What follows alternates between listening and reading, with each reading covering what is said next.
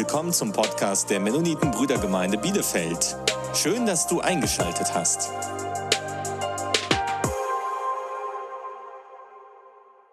Jesus macht mich frei. Dieses Lied passt auch jetzt zur Predigt, aber natürlich auch zum Interview. Ähm, in meiner Predigt möchte ich das Interview aufgreifen und einige Dinge erklären zum Thema Buße. Raus aus der Sünde ist mein Titel. Und wir haben im Interview gehört, wie Andreas versucht hat, seine Spielsucht in Kontrolle zu halten unter Kontrolle zu halten. Zuerst hat er versucht, es zu vertuschen, wenn ein Arbeits also wenn ein Casino-Kollege dann, ähm, wenn er ihn getroffen hat, dann hat er so getan, als ob er ihn nicht kennt. Er wollte, dass es niemand mitbekommt und hat angefangen zu lügen. Er hat seine Frau belogen. Dann versucht er seine Sucht unter Kontrolle zu halten, hat er mir persönlich erzählt, dass er die Kreditkarten weggeworfen hat, ja, um möglichst schwer an Geld ranzukommen. Dann hat er versucht, es mit guten Taten zu bedecken, ein guter Christ zu sein, das irgendwie zu zeigen mit Baueinsätzen. 70.000 Euro später macht er einen wichtigen Schritt. Er benannte seine Sünden, er bekannte sie und er tat Buße als drittes. Benennen, bekennen und Buße tun. Das sind die drei Punkte. Und vielleicht liegt es in deinem Leben, ist es in deinem Leben auch so, dass du Dinge versteckst, dass du sie geheim hältst, dass das keiner wissen soll. Es kann eine Sünde sein, es kann aber auch eine Sucht sein, die du zu verstecken versuchst. Aber nach und nach merkst du, dass, es, dass etwas nicht stimmt, dass dein Leben nicht sauber läuft, dass du dir vielleicht nicht selber in den Spiegel, äh, dass du dein äh, Spiegelbild nicht ertragen kannst, dass du dich anfängst zu hassen. Wie kommen wir raus aus der Sünde? Wie kommen wir raus aus der Sucht? Darum geht es jetzt in der Predigt. Der erste Punkt heißt benennen. Und beim Benennen geht es darum, eine Sünde oder eine Sucht klar beim Namen zu nennen. Ja? Und wir wollen dazu einen Bibeltext lesen aus dem ersten Brief äh, von Johannes, 1. Johannesbrief 1, 6 bis 7. Ihr könnt es gerne aufschlagen, das ist die Stelle, an der wir uns länger aufhalten werden. 1. Johannes 1, 6 bis 7. Da heißt es, wenn wir sagen, dass wir in Gemeinschaft, äh, Gemeinschaft mit ihm haben und wandeln doch in der Finsternis, so lügen wir und tun nicht die Wahrheit. Wenn wir aber im Licht wandeln, wie er im Licht ist, so haben wir Gemeinschaft untereinander und das Blut Jesu, seines Sohnes, macht uns rein von aller Sünde. Johannes gibt zwei einige Stichworte, Gegensätze. Er sagt, es gibt das Licht und die Finsternis, es gibt die Wahrheit und die Lüge. Und dann gibt es Menschen, sagt er in Vers 6, die sagen, dass sie Gemeinschaft mit Jesus haben. Sie sagen, sie sind Christen, aber sie sind in der Sünde. Sie sind in der Finsternis. Sie sind vielleicht in einer Sucht. Und sie wollen das unbedingt geheim halten. Die Wahrheit sollte aber ans Licht gebracht werden. Andi hat seine Sucht verheimlicht und vielleicht verheimlichst du auch etwas. Vielleicht bist du in Wahrheit ein Alkoholiker, in Wahrheit pornosüchtig, in Wahrheit Ehebrecher. Und du wandelst hier in der Gemeinde und bist ganz fromm. Du ziehst dich gut an. Ja, so dass alle sagen, oh, der ist jetzt zum Gottesdienst gekommen, der ist gut angezogen, oh, der hat alles richtig gemacht, ja. Aber im Herzen, was du verbirgst, ist deine Sünde. Wer im Licht wandelt, sagt Johannes, der hat Gemeinschaft. Und ich merke das immer wieder, dass Menschen, auch aus unserer Mitte, die eine Sünde in ihrem Leben dulden und haben, dass sie sich der Gemeinschaft entziehen. Vielleicht kommen sie zum Gottesdienst, vielleicht kommen sie auch zum Baueinsatz, aber sie entziehen sich der Gemeinschaft. Du kannst nicht tiefer gehen, du kannst kaum mit ihnen beten, du kannst kaum mit ihnen über persönliche Dinge reden und oft sind sie selten da. Oft haben sie gute Ausreden, warum sie nicht da sind. Und hier heißt es, ähm, wenn wir aber im Licht wandeln, wie er im Licht ist, so haben wir Gemeinschaft untereinander. Es ist ein gutes Erkennungsmerkmal, dass das mit uns stimmt, wenn wir nicht nur kommen, sondern Gemeinschaft miteinander haben, geistliche Gemeinschaft. Und das Zweite ist, das Blut Jesu Christi, seines Sohnes, macht uns rein von aller Sünde. Viele haben Angst, Sünde oder Süchte einzugestehen. Angst zu sagen, ich bin süchtig. Also das ist ja natürlich auch ein Schritt, der viel Mut braucht, ja, zu sagen, ich bin süchtig, ja. Alle werden schockiert sein, ja, wenn du das zugibst. Ähm, sie wollen das um jeden Preis verheimlichen. Und manchmal ist es so, dass der Ehepartner mitmacht. Also beim Decken der Sünde. Ja? Das heißt, nehmen wir mal an, jemand ist Alkoholiker, gibt es vielleicht selber noch nicht zu, dass er es ist, aber er fällt dauernd aus. Ja? Dauernd ist er besoffen, kann nicht zur Arbeit und die Frau deckt ihn. Ja? Und möchte, dass es auch keiner erfährt. Also ähm, ist sie ganz stark dabei, dass sie zum Beispiel den Arbeitgeber anruft und sagt, mein Mann ist heute so krank, du hättest ihn sehen können, er kann kaum reden und ähm, ja, Krankmeldung gibt später, das kriegen wir alles hin und sie beschützt ihren Mann. Sie deckt so praktisch seine Sünde zu, sie verheimlicht das. Und manchmal man nennt es auch Co-Abhängigkeit. Manchmal führt man dann so ein Doppelleben, in dem man alles so schön spielt, alles ist gut, wir haben eine gute Ehebeziehung, unsere Familie klappt, aber dahinter steckt etwas anderes. Sie die Ehefrau oder der Ehemann versucht dann seinen Partner zu entschuldigen und sagt, heute konnte er nicht zum Gottesdienst kommen, er hat so hart gearbeitet oder ähm, äh, er kann heute nicht bei der Familienfeier dabei sein. Und ich möchte allen Mut machen, ob es äh, dein Partner ist oder du selbst, der von der Sucht betroffen ist, nenne das Kind beim Namen. Ja, sag es, sag es mal laut, dass du ein Problem hast. Das ist der erste Schritt. Zu sagen, dass man ein Problem hat. Mach es vielleicht wie John Newton. John Newton hat gesagt, ich habe in meinem Leben zwei wichtige Dinge gelernt.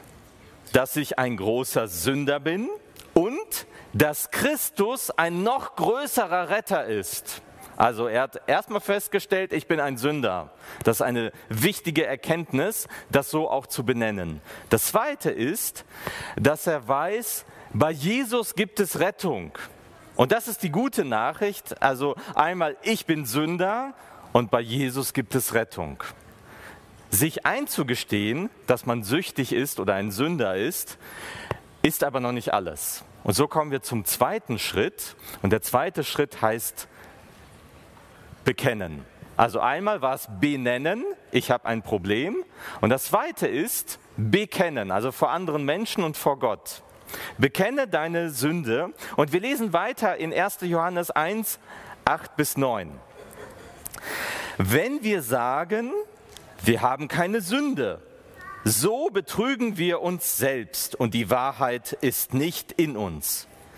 Wenn wir aber unsere Sünden bekennen, so ist er treu und gerecht, dass er uns die Sünden vergibt und reinigt uns von aller Ungerechtigkeit. Apostel Johannes sagt, es gibt Menschen, die würden niemals sagen, dass sie Sünder sind. Sie würden das niemals zugeben. Sie sagen zum Beispiel solche Sachen, niemand ist perfekt. Ich habe auch meine Fehler. Sie würden auch sagen, ich, hab, äh, ich bin ein guter Mensch. Ich habe nie jemand was Böses getan. Ich meine es gut mit allen Menschen. Solche Aussagen sind aber überhaupt nicht hilfreich. Solche Aussagen führen uns von Jesus weg. Solche Aussagen lassen uns glauben, dass bei uns alles in Ordnung ist. Ich bin ein guter Mensch. Ja? Übrigens, ich denke das Gleiche von mir. Ich glaube, jeder von uns denkt, dass er ein guter Mensch ist. Selbst Schwerverbrecher würden sagen, ich habe es doch nur gut gemeint, ich habe es für meine Familie gemacht. Sondern es hilft zu sagen, ich bekenne jetzt meine Sünde, ich trete vor Gott und bekenne es. Nein, ich bin kein guter Mensch. Und warum sollten wir es machen? In unserer Gesellschaft ist es so, dass wenn wir Schwäche zeigen, sind, machen wir uns ja angreifbar. Wenn jemand erfährt, dass ich süchtig bin oder ein Sünder, was werden die Leute über mich denken? Und so versucht man das alles zu verheimlichen, auch zu verheimlichen vor Gott. Aber bei Jesus funktioniert es anders. Bei Jesus ist der Held, der die Sünde bekennt der die Sünde benennt und bekennt. Denn in diesem Text heißt es, wenn wir aber unsere Sünden bekennen, so ist er treu und gerecht, dass er uns die Sünden vergibt und uns reinigt von aller Ungerechtigkeit. Bei Gott ist es andersrum. Hier wird argumentiert, warum? Weil Gott treu ist. Ja, eigentlich könnte man sagen, ja, wenn Gott treu ist, müsste er mich umso mehr verurteilen. Aber nein, bei Gott funktioniert es anders. Er ist treu sich selber. Und Gott hat immer wieder gesagt, ich bin, ich sende meinen Sohn, ich äh, schicke ihn, damit er Sünden vergeben kann. Und deswegen ähm, ist Gott treu, weil er das mehrmals versprochen hat. Und du kannst damit garantieren, egal was du gemacht hast, Gott wird dir vergeben, wenn du deine Sünden bekennst. Bekenne deine Sünden, egal ob klein oder groß, denn Gott ist treu. Gott ist treu und Gott ist gerecht. Ja, man könnte sagen, na ja, dann bin ich umso mehr dran, weil es gibt ja diesen netten Typen, meinen netten Nachbarn, der niemand etwas zu Leide getan hat. Ja? Äh, und wenn Gott gerecht ist, dann kriege ich ja mehr Strafe als dieser nette Nachbar. Aber auch da geht denkt Gott anders. Er sagt nämlich, Gott behandelt Menschen alle gleich. Sünde ist Sünde. Ob es eine große sind, ist oder eine kleine, Gott behandelt Sünde gleich und deswegen ist er gerecht. Er ist gerecht, er lässt sich nicht täuschen, er lässt sich nicht bestechen, keiner kann ihn vorgaukeln, dass er ein guter Mensch ist, keiner kann ihn äh, viel dienen und das gleicht dann seine Sünde aus, sondern es funktioniert nur dadurch, dass wir unsere Sünde benennen und bekennen. Süchtige sind Gefangene. Sünder sind auch Gefangene. Und sie merken das oft nicht. Und beide Gruppen denken, sie haben ihr Leben unter Kontrolle. Ich bin ein guter Mensch. Aber nur Jesus macht frei. So haben wir das im Chorlied gehört. Und ich finde super, was Andi gemacht hat. Er ist, ja, zusammengebrochen. Er ist auf die Knie gegangen. Er hat äh, Gott äh, angeschrien, hat gesagt, Gott, vergib mir. Ich bin ein Sünder. Und jetzt wo wir benannt haben, dass wir ein Problem haben, da, dass wir dann vor Gott und den Menschen bekannt haben. Jetzt folgt der dritte Schritt und das ist die Buße. Die Buße bedeutet, also ganz einfach erklärt, nichts anderes als jetzt anders zu leben. Das heißt, vorher habe ich so gelebt, jetzt lebe ich anders. Ich bin ein neuer Mensch durch die Hilfe von Jesus und mit Hilfe anderer Menschen. Und deswegen gebe ich euch am Ende meiner Predigt ähm, drei Tipps und lade euch dann später ein zum Gebet. Erstens, fang so an, bete jeden Tag.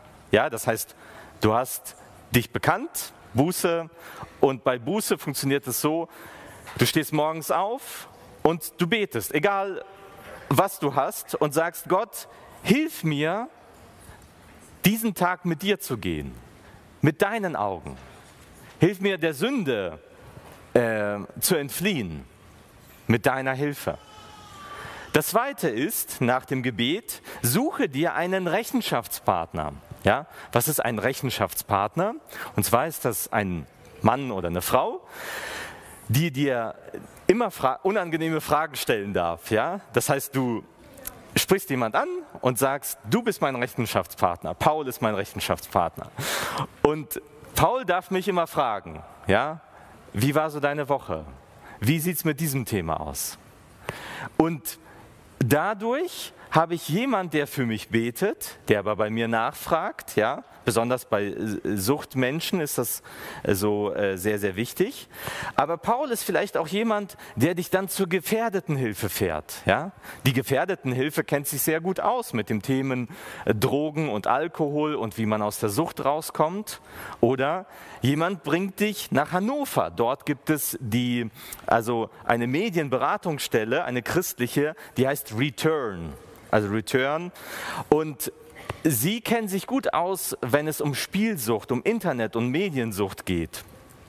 Dann bringt dich vielleicht jemand zum Weißen Kreuz. Ja? Und sie sind spezialisiert, das ist ein christliche, äh, christlicher Verein, der sich spezialisiert hat in den Bereichen Ehe und Sexualität. Bete jeden Tag, such dir einen Rechenschaftspartner und das dritte ist, änder dein Leben. Und jeder von euch oder viele kennen die Geschichte aus Lukas Kapitel 19 und zwar von Zachäus. Und bei Zachäus finde ich das so erstaunlich, dass Zachäus ein Mensch ist, der komplett an der Gesellschaft vorbeilebt. Er ist ein Sünder. Er ist so ein starker Sünder, dass die Leute ihn, die wissen das alle. Ja? Und die, er wird verurteilt von den Pharisäern und sie verurteilen auch Jesus, dass er in dieses Haus einkehrt. Und das Wunderbare bei Zachäus ist, wahrscheinlich hat er sich schon immer gesehnt, sein Leben zu ändern. Und jetzt kommt Jesus, jetzt hat er diese Begegnung mit Jesus und die verändert Zachäus total. Er ist jetzt ein neuer Mensch, allein mit dem Gespräch von Jesus. Und wir kennen nicht den Dialog, das, was Jesus mit ihm gesprochen hat, aber wir kennen die Antwort von Zachäus. Nämlich sagt er zu Jesus, dass er alles wieder gut machen wird. Dass er das Geld, was er zu Unrecht erworben hat, das wird er den Armen spenden. Wenn er jemanden betrogen hat, wird er ihn mehrfach zurückzahlen.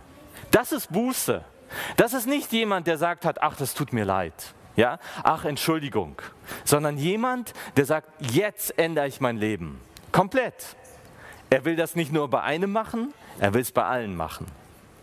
Jesus macht frei von der Sünde. Und Zachäus hat verstanden, das Geld, was mir so wichtig war, ist mir jetzt egal. Es geht um meine Beziehung zu Jesus. Jesus macht frei von Sünde. Ich lade dich ein, wenn du Schuld in deinem Leben angehäuft hast, wenn du eine Sucht hast, dann komm zu Jesus. Benenne, bekenne und tue Buße. Amen.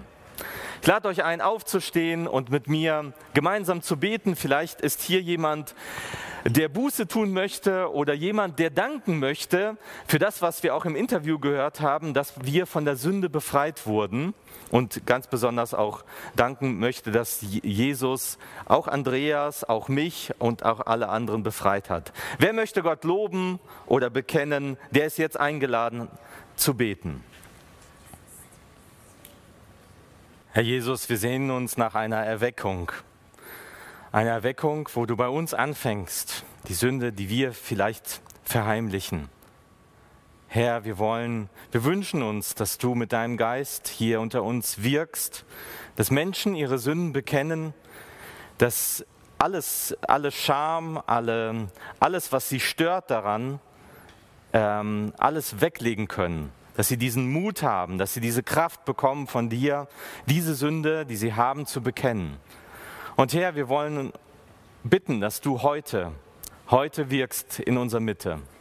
Denn wir sind davon abhängig. Wir sind von dir abhängig, weil du uns die Sünden vergibst, weil du uns ähm, die Sündenerkenntnis auch schenkst. Und so wollen wir für mich beten, für die ganze Gemeinde. Amen. Du willst weitere Predigten hören?